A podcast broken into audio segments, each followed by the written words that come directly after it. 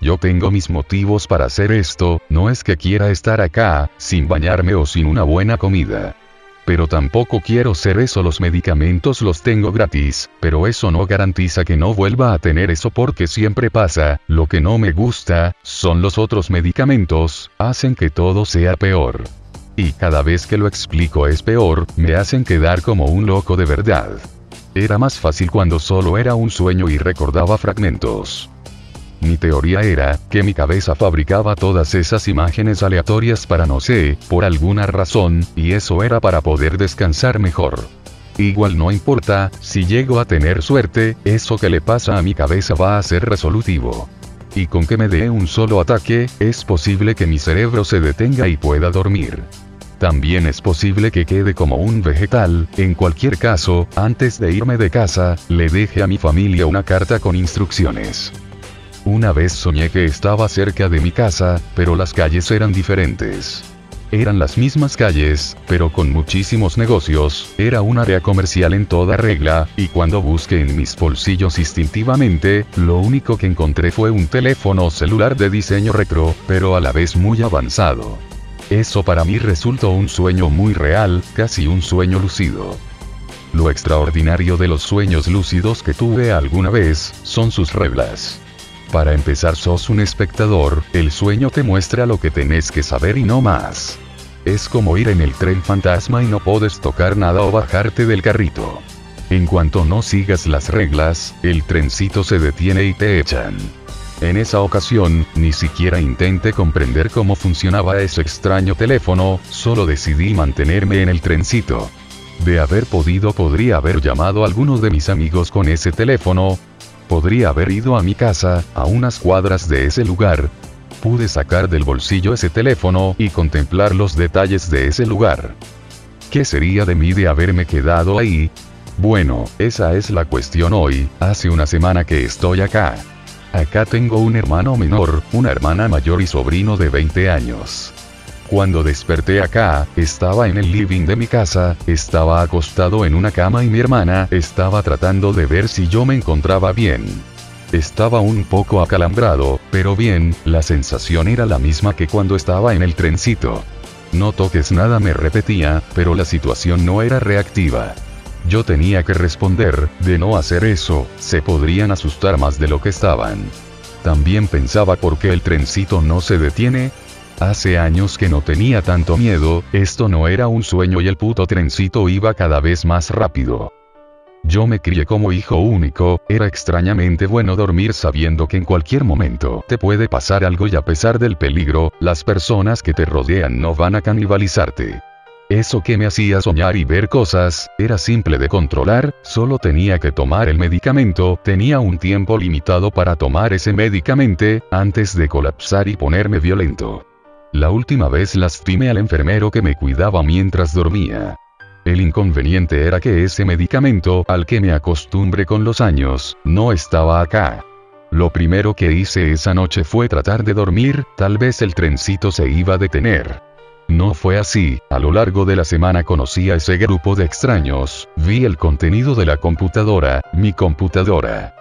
Llegué a la conclusión que si me quedaba ahí, podría lastimarlos, no sabía cómo resolver esto sin mi medicamento. En los últimos días hubo cortes de luz reiterados en toda la ciudad. Al cuarto día tomé la decisión de irme de la casa, mis hermanos no lo sabían, pero tenía un tatuaje con información médica. Si me daba un ataque, tenía los nombres de las drogas que necesita mi cuerpo. Era cuestión de días para que me dé otro ataque y no quería lastimar a esas personas que decían ser mi familia. Esos desplazamientos o cosas que me pasan iban a venir tarde o temprano. Mi plan no era muy sofisticado, tenía que encontrar un lugar donde pasar la noche, un hogar para indigentes, una comisaría o un hospital. Supuse que eso me mantendría salvo hasta que pase lo inevitable. Cerca de casa había un hogar para gente desamparada, decidí irme a ese lugar la noche del séptimo día. Me llevé lo necesario, una mochila con medias y calzoncillos limpios. Según mis cálculos no iba a necesitar tanto, no más de tres días. Cerca casa, en el centro de Moreno Ayo había una iglesia, allí iban a para los indigentes del barrio. Cuando fui recibido por una mujer muy amable, me dio un catre y algo de comer. Yo no estaba sucio y ya había comido en mi casa, mi plan era pasar la noche en ese lugar y después hacer un poco de turismo. En la oficina de la mujer que me recibió, había un pequeño cuadro con la foto de la capilla con nieve en el techo. Le pregunté, si nevaba mucho en invierno, me dijo que no, que nunca nevó en Moreno. A la mañana siguiente, cuando fui a desayunar, en el comedor de la iglesia me estaban esperando mis hermanos. La mujer que me recibió, me enseñó catequesis cuando era chico y era amigo de mi mamá. Yo había sacado la foto el día que cayó nieve y la enmarqué para regalársela a la capilla. Mis hermanos me esperaban en la puerta, me rogaron que vuelva, quizás tenían razón. ¿Qué pasa si tomaba otros medicamentos? Tal vez eso me mantendría fuera de peligro a mí y a ellos, tal vez la cosa se resuelva sola. Cuando estábamos por volver a casa, mi hermano y yo estábamos parados en la entrada del portón de la iglesia. Mi hermana y mi sobrino esperaban más atrás. En ese momento empezó eso que los demás llaman ataque, o convulsiones pero yo conocía como esa cosa horrible lo normal es que no pueda comunicarlo, una afasia se hace presente, pero no viene sola, mis ojos ven cómo lo demás cambia. Yo siempre pensé que eran alucinaciones, pero en realidad nunca voy a saber nada. Lo único que hago instintivamente es caminar en dirección a alguien que me pueda ayudar mientras trato de pedir ayuda a los gritos, pero lo mencioné a a mi hermano, estaba a unos pasos de donde estaba yo, así que lo tomé del hombro.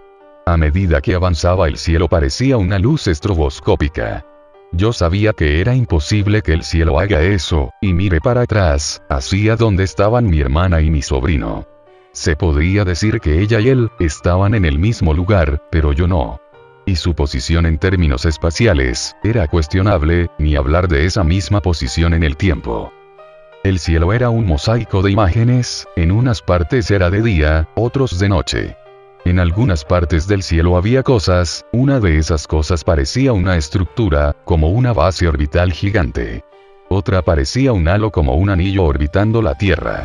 Mientras que a la altura del suelo el tiempo tenía su propio ritmo y mi hermana y mi sobrino. Vi cómo esa iglesia era demolida y se erigía una estructura más grande y moderna. Al parecer el desplazamiento era una cosa mía. Eso pasaba cuando yo dormía. Por esa razón mi sobrino y a veces mi hermana se quedan despiertos toda la noche. Me estaban cuidando, no sabían qué es lo que me pasaba, pero se quedaban despiertos a cuidarme. Algo que hice instintivamente fue caminar y tomé del hombro a mi hermano llevándomelo mientras todo lo demás quedaba atrás. El desplazamiento sí, así le voy a decir desplazamiento. Yo estaba muy asustado y arrastré a mi hermano hasta el medio de la calle, y a cada paso que daba, los detalles en las cosas eran levemente distintos. Cuando por fin se detuvo eso, no sé cómo llamarlo, sí, desplazamiento eso que se desplaza era yo. Cuando por fin se detuvo, me di vuelta para hablar con mi hermano. Pero no estaba, no estaba él, no estaba mi hermana, ni mi sobrino. Estaba solo otra vez seguía siendo la ciudad de Moreno. A unas cuadras de ahí estaría mi casa y mis cosas, mis deudas y mis otros asuntos. Ciertamente seguía siendo Moreno pero no estaba seguro respecto de lo demás. La iglesia era una especie de catedral muy moderna y lujosa. Todas esas observaciones me las hice para distraerme de lo importante, mi familia. ¿Dónde estaban? Hace 15 o 20 años que no recuerdo haber llorado pero esa sensación que inunda los ojos, esa sensación de una verdad que está ahí, es como andar en bicicleta.